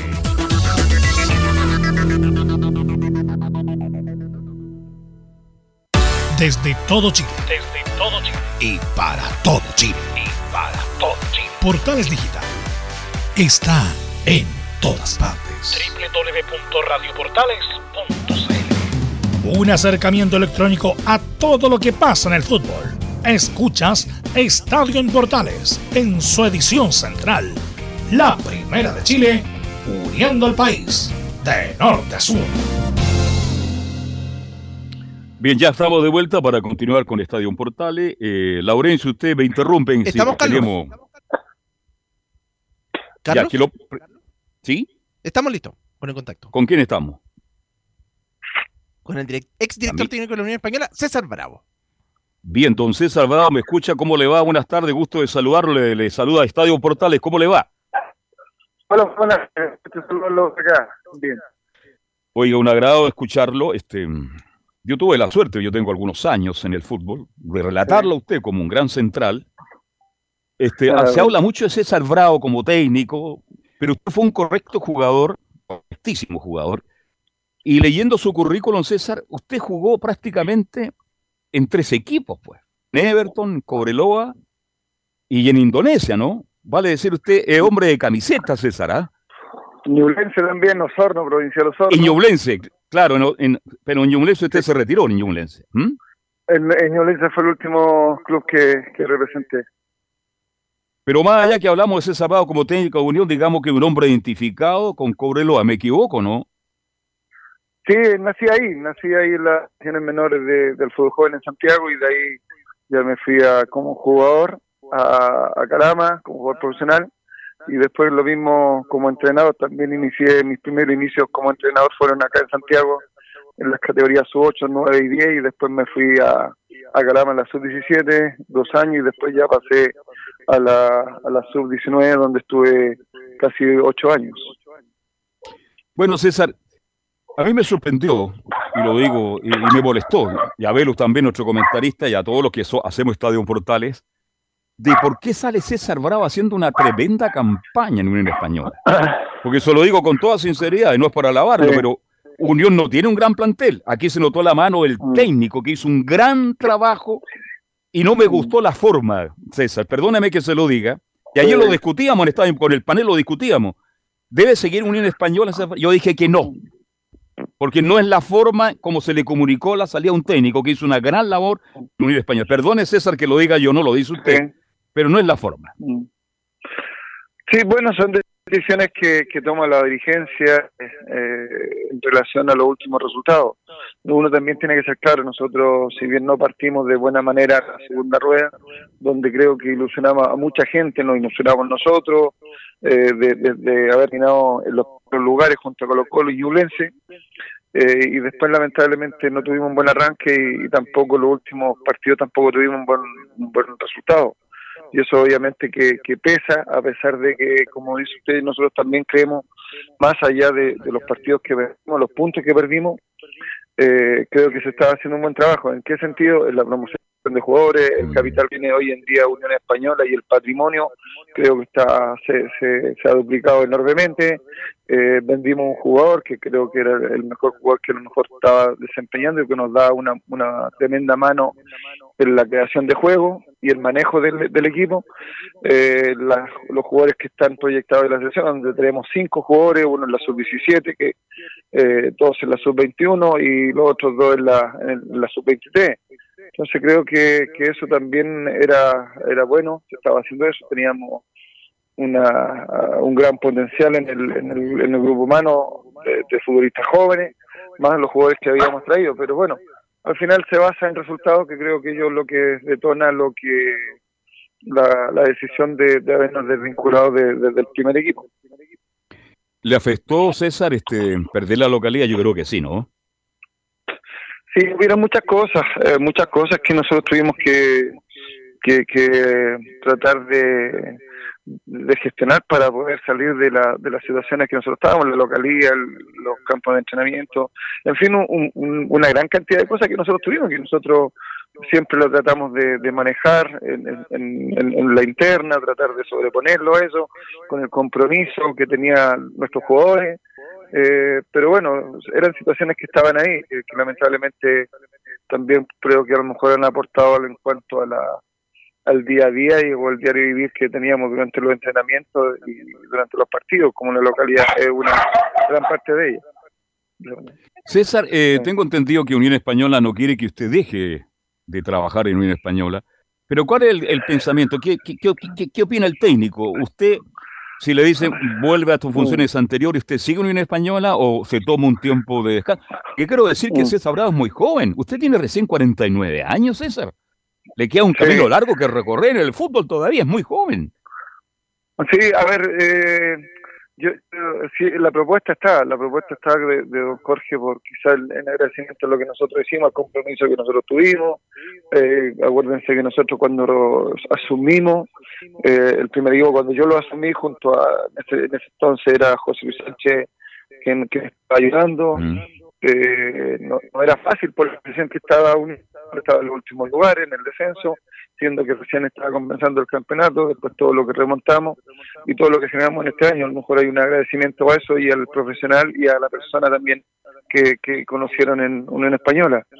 A mí, a ver, yo, yo siempre he dicho que Unión Española es un muy lindo club, muy lindo club para trabajar, para estar, tiene una estabilidad tremenda. Eh, y, yo encantado lo haría. Uno, obviamente, que también uno tiene objetivos profesionales y también lo, lo, seduce esto de dirigir la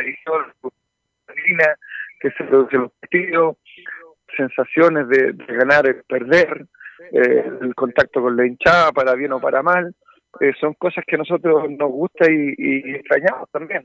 Pero así también me gusta la formación y me gusta el, el poder promocionar y ayudar a los, a los jugadores a formar personas y también a, a proyectarse dentro del fútbol profesional.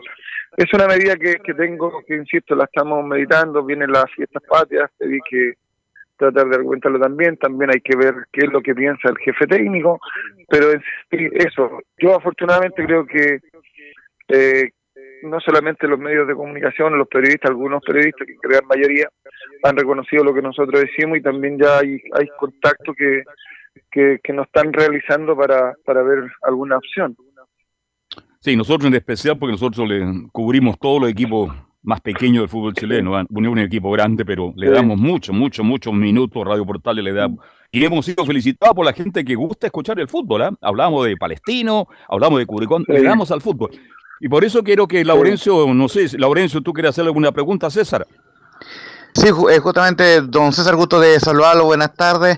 Eh, preguntarle un poco por Víctor Felipe Méndez. Eh, conversamos en el panel en, en Estadio Portales que seguramente la venta de Víctor Felipe Méndez fue muy decisiva en cuanto a la irregularidad que tuvo Unión Española, tuvo 7 puntos de, de 24 o eh, de, de, 21 posibles, digo, en esta segunda rueda. Más allá de, de, ese tema que puede ser o no, ahí usted me lo responderá como le parezca, pero primero que todo, ¿sintió usted la, la partida de Víctor Felipe Méndez? Y lo segundo que le quería preguntar, empalmado con eso, está convocado eh, ahora justamente a la, a la selección chilena. ¿Cómo proyecta el trabajo de Víctor Felipe Méndez en la selección, entrando en el contexto del CSK y, y, y, por cierto, cómo sintió la partida de, del, del motorcito de la Unión Española en esta segunda rueda? Sí. A ver, nosotros, eh, si bien la sentimos, pero también nosotros nos dio una tremenda alegría cuando él tenía la posibilidad, tuvo la posibilidad de poder partir y al final partió. Eh, nosotros nunca pusimos un pero porque creo que era una, una, una posibilidad muy importante en lo económico para el club y para el jugador y literalmente y profesional el crecimiento que iba a tener va a ser tremendo.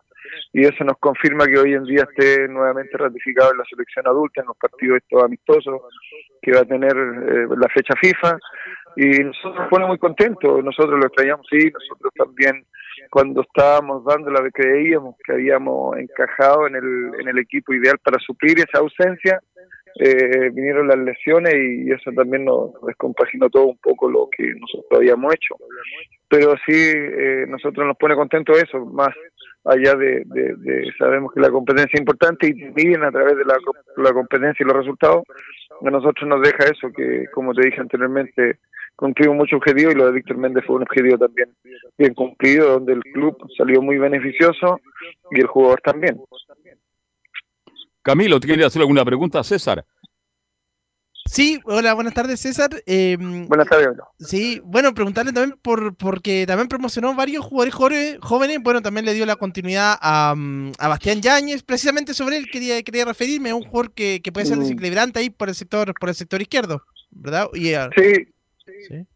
Mira, a ver, nosotros, a ver, nosotros era lo que te decía, el capital que nosotros teníamos, nosotros la proyección de nuestro trabajo y es mi filosofía, mi, y mi ideología que yo tengo como entrenador, siempre la idea es proyectar y, formar jugadores, tratar de ir eh, proyectando a través de una línea social, y esa línea social lo teníamos bastante clara. el caso de Bastián Yañez, que es un jugador que va a tener muchas posibilidades, yo creo que la más cercana va a ser para Bastián y para Jonathan Villagra el crecimiento que han tenido ellos, la confianza que han adquirido, eh, ha sido muy importante para él. Eh, y nosotros, a través de la, esa línea de asociación, nosotros si se nos iba, y nosotros ya teníamos pensado y íbamos proyectando el futuro. En caso de que se nos fuera Bastián, ya teníamos a, Gabriel Norambuena también ahí ya listo para que él pudiera, pudiera ocupar ese puesto. El caso de Flaco Villagra, si sigue Flaco Villagra, habíamos subido a Valentín Vidal y lo conocimos cuando tuvimos cuando yo era jefe técnico y, el técnico en las divisiones menores ya teníamos proyectado en caso que se fuera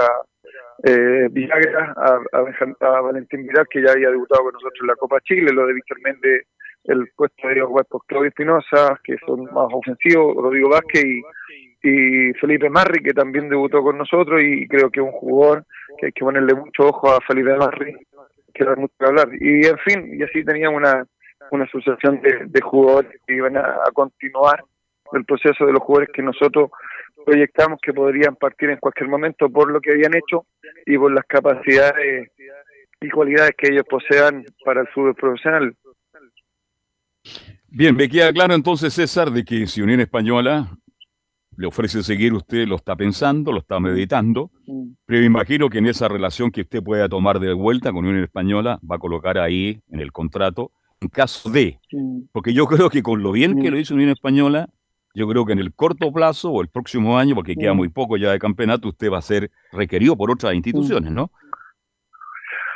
Eh, mira, afortunadamente uno, uno que después de la viene la tristeza, la amargura de la derrota primero, después de la, de la notificación, eh, uno está ahí, está golpeado. sí, me imagino. Y me pongo en su lugar, me pongo en su lugar, me pongo en su lugar. Como cuerpo técnico y yo como cabeza de, de este grupo de trabajo que encabecé, alguna llamada y eso también a nosotros nos pone muy contentos que gente representante, que gente de clubes hayan puesto una mirada en nosotros y nos pueda dar esa posibilidad de continuar ligado al fútbol profesional en, los equipos que, que, no, que nos han contactado. Así que nada, eh, esperamos, primero yo quiero pasar estas fiestas tranquilos, disfrutar un poco de la familia, de los nietos y después ya abocarse a qué es lo que que se puede venir y nosotros también, yo analizar, evaluar mucho lo que hice, porque yo también me equivoqué y eso, eso también yo lo asumo. Eh, y ver, analizar los partidos, que, que equivocamos, que, que, comportamientos repetitivos, equivocaciones teníamos, para eso que no se nos vuelva a repetir en el equipo que nos toque asumir o si no también mejorarlo hacia el fútbol joven. Bien, César, yo podría haber seguido conversando mucho, te, me dejaron muchas preguntas pendientes, pero usted sabe que el tiempo en radio, tengo sí. reporte. Deseo lo mejor, César, de verdad, lo mejor de lo mejor. Creo que es muy joven. Tómese estos días de descanso, relájese. Este, mm, y, yo creo que usted en el fondo está conforme. Usted hizo un gran trabajo. Y si falló en el último partido, que pero cuando se pierde con Colo Colo 4-0, como que todo repercute, etcétera, etcétera. Pero yo creo que es un accidente del fútbol. Y usted sabe que los accidentes del fútbol están siempre. Te escucho, Laurencio. Sí, justamente le quería hacer una última consulta, un poco un balance de, lo que fue su, su, estadía. Y más que nada preguntarle eso, eh, ¿cuál es el mensaje que le dejaría usted al hinchada de la Unión Española que obviamente quedó muy dolida por la goleada, pero que eh, me parece en el fondo eh, valora todo el trabajo que, usted hizo desde esa eh, goleada que, que tuvo ante Curicó cuando, cuando le tocó su... Sí, a ver, eh, yo el balance es que nosotros llegamos acá, yo llegué como un desconocido Unión Española, un tipo que no tenía ninguna identificación, eh, no tenía amigos, no tenía gente que te apoyaba y al final me puedo decir que me voy eh, con una gran cantidad de, amigos, una gran cantidad de, hinchas que, nos, respaldaron, que nos quisieron y, me quedo con eso. Yo, estilo de juego, yo gano 1-0 puedo perder, o, puedo ganar 4-1 o puedo, o puedo ganar, perder 1-0 o puedo perder 4-0. Yo el resultado no le veo mucha énfasis, sí sabiendo que lo que duele, pero me voy con esa sensación de, de haber de, haber conocido mucha gente, de haber hecho lindas amistades en esta institución y haber dejado un legado que en el futuro va a haber mucho que hablar. Así que me quedo con eso, con la calidad humana que hubo, con, con que me hayan valorado como entrenador y como persona para mí fundamental que eso eso quedó reflejado en este tiempo que o en este periplo que yo estuve o que estaré estoy en una española. Bien, César, un abrazo. Oye, la última pregunta, ¿el arco de la Unión Española está bien? ¿Está bien custodiado el arco de Unión Española con los dos arqueros que tiene en la actualidad o cree usted que tiene que llegar un próximo arquero? No, está bien. Luis Mejía, Miguel, que, que ahí a su pico están dos jugadores más abajo que también está la línea de asociación con Juan José Chávez y con Fernando Soto, un chico que nosotros subimos con 14 años ahí con, con proyectándolo y hoy en día eh, alterna el seleccionado nacional entre la sub-17 y sub-20. Así que no, Unión está protegido, insisto, está protegido y va a depender también del, del proyecto que quiera realizar, de lo que están en Unión Española, va a darle así agradecerle a través de su programa a toda la institución, le disculpa a algunos si lo pide, por los muchos que, que puede causar el resultado y nada, y apoyen al club, que es un club muy lindo, que es un club muy lindo que cuida a su club, entre la persona que está independiente del resultado, que, el club siempre sigue a las personas pasan, los técnicos, los jugadores, los dirigentes creo que pasan, en la institución siempre y eso es idea de los, de los hinchas, cuidar su institución a quienes representan y, a quienes apoyan.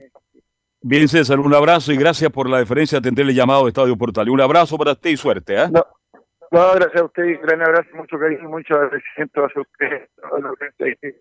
Estuvimos, estuvimos, lo pudimos, conocer, así que muy, muchas gracias y mucho éxito para usted y muchas, muy agradecido. Muchas gracias por el llamado. Estén muy bien. ¿eh? Gracias, César. Muy gentil, muy amable. Estamos contra el tiempo. Gran nota con César. Al final tuve algunos problemas, pero prácticamente la nota salió 0, 0, 0. Vamos de inmediato con Católica. Belén Hernández, ¿cómo le va? Buenas tardes. Sí, don Carlos, estamos obviamente, eh, Universidad Católica se está preparando para, para lo que se viene mañana ya. Eh, viajan por la mañana a la ciudad de Rancagua, recordemos que van a ser de local solo para este partido que está confirmado en el Teniente, todavía no es seguro si es que, lo, si es que se va a jugar más de otro partido por Copa Chile o por el Campeonato Nacional en, en el recinto de, de Rancagua. Lo cierto es que mañana tienen que enfrentar a las 20-30 horas a un Guachipato que está eh, pegadísimo a la Universidad Católica en la tabla de posiciones. Guachipato está en el puesto 11, Universidad Católica en el puesto 10, Guachipato con 29 puntos y los Cruzados con 33 unidades. Así que eh, de ganar el cuadro acerero quedaría a un punto de, de, la Universidad Católica. Recordemos que en el, en el primer partido que se enfrentaron en la primera rueda fue triunfo para los acereros allá en el estadio CAP de, de Huachipato fue eh, gol de Gonzalo Montes, un, un, partido como es frecuente que, que, se dé allá en Concepción, en Talcahuano, em, que fue, con, fue lluvioso y claro, tuvo alguna, más de alguna... Em, tuvo expulsados, de hecho, en, de, de, por parte de Universidad Católica, así que tuvo más de alguna polémica, sí, fue Diego Valencia justamente el que, el que fue expulsado. Y claro, ahora se están preparando con todo para, para enfrentar a, a este rival difícil, como lo han mencionado también, se conocen, viejo conocido en, en, la franja Mario Salas, así que se va a enfrentar a un equipo que eh, le tiene mucho cariño y mucho respeto, la hinchada cruzada también le tiene mucho respeto al técnico Mario Salas por lo conseguido en la franja. Vamos a pasar a escuchar de inmediato declaraciones del técnico Ariel Holland, donde justamente se refiere a la localidad en Rancagua. Bueno, creo que el piso va a estar eh, bien, y a pesar de que juega O'Higgins el martes, esperemos, confío en que la gente que normalmente cuida la cancha y lo hace muy bien, eh, puedan hacer el esfuerzo de tenerla linda para el miércoles.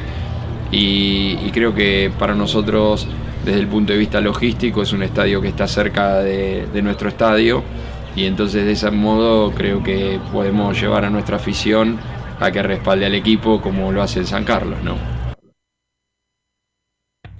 Lo que no hay dudas es que se ha visto un crecimiento en el tema futbolístico, en lo colectivo y en lo individual del, equipo, de lo que está mostrando Universidad Católica. Así lo han em, declarado también varios jugadores que están encontrando el camino, están entendiendo la idea de fútbol también que quería el técnico Holland cuando tomó el equipo.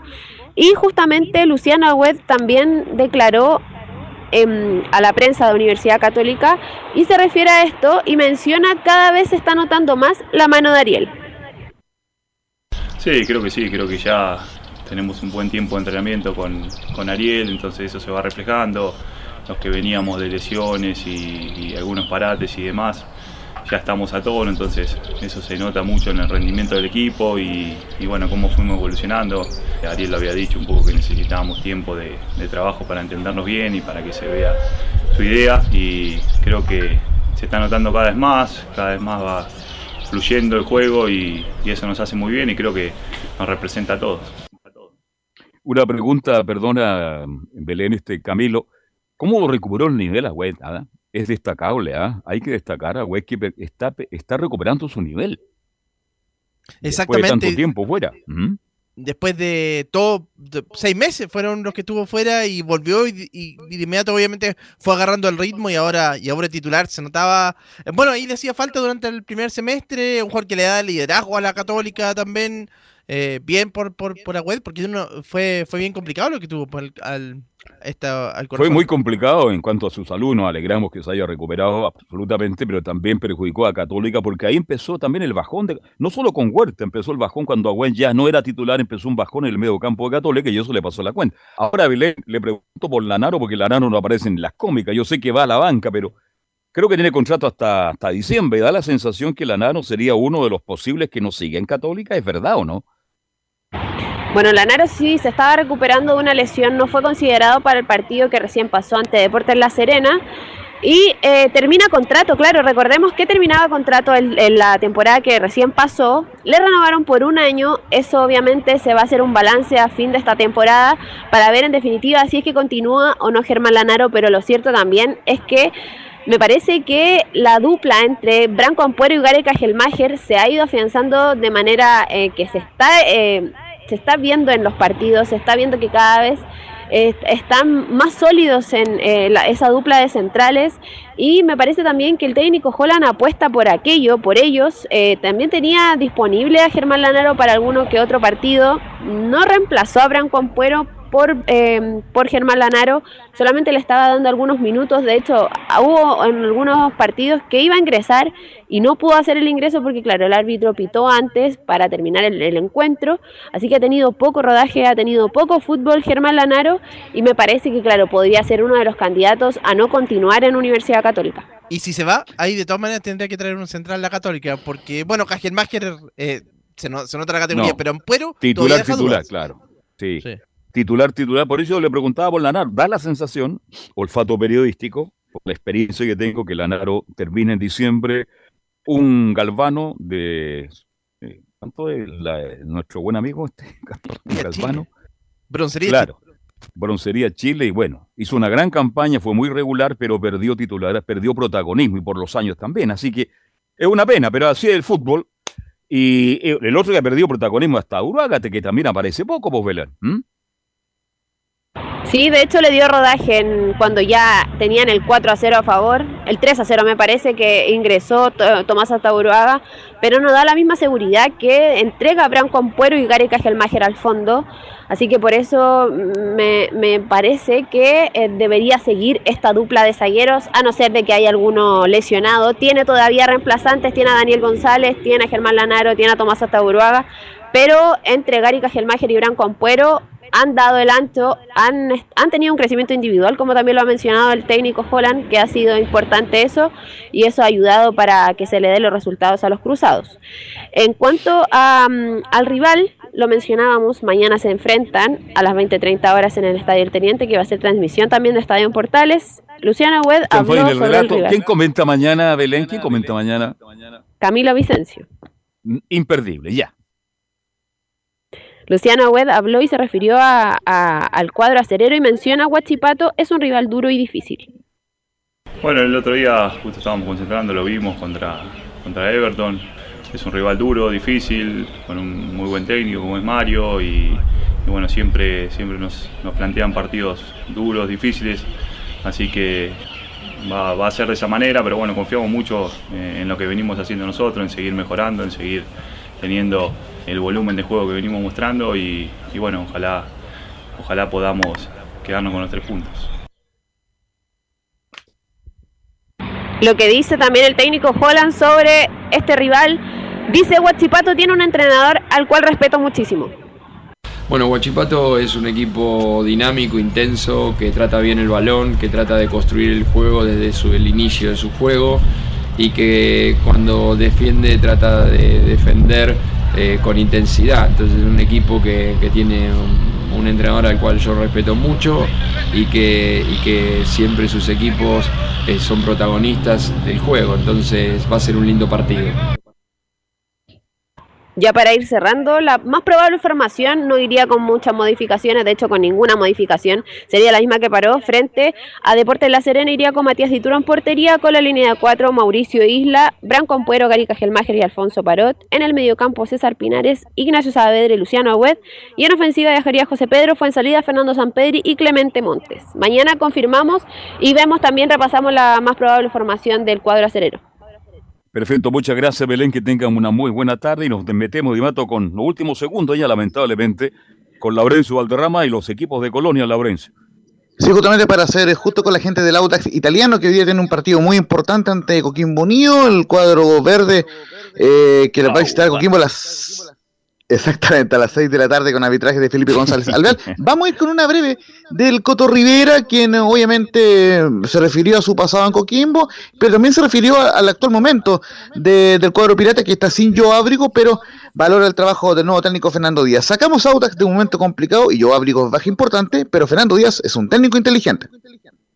Hemos sacado un equipo de un lugar complicado en su momento eh, y hoy día estamos con el objetivo de meternos en Copa lo cual habla muy bien de, de, nuestro plantel, de nuestro trabajo en conjunto con ellos, de, de, nuestra unión de equipo, y eso es lo que no tenemos que dejar de lado nunca, que somos un equipo y que tenemos que eh, disputar los partidos hasta el, hasta el final de la misma forma. Eh, y a ver, eh, Joe es importante seguramente, pero tienen gente para, eh, para poder reemplazar a a Joe, eh, Fernando lo conozco muy bien, el profe, un técnico muy inteligente, ha estado muchas veces en distintas situaciones, ¿no es cierto?, eh, tanto logrando campeonato o como en algún momento metiéndose en copa, como también peleando zona, la zona del descenso y, y, se sabe manejar muy bien, por lo tanto sabemos que va a ser un partido muy, muy duro, muy, muy complicado, que esperamos estar a la altura y tenemos que, repito, pensar en lo nuestro en, en, en, poder, en poder corregir un poco lo, lo, que pasó, sobre todo el primer tiempo contra Cobresal y poder,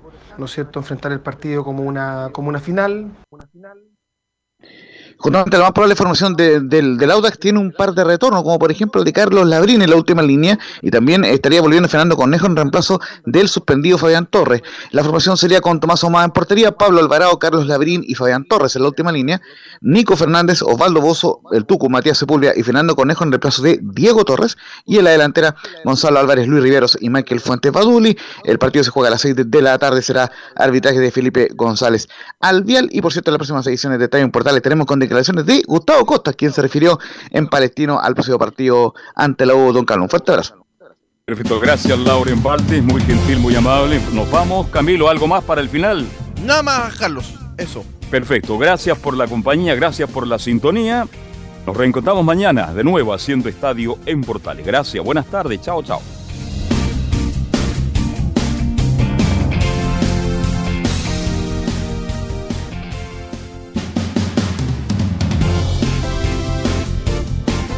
Fueron 90 minutos con toda la información deportiva. Vivimos el deporte con la pasión de los que saben. Estadio en Portales fue una presentación de Almada Comercial y Compañía Limitada. Expertos en termolaminados decorativos de alta presión.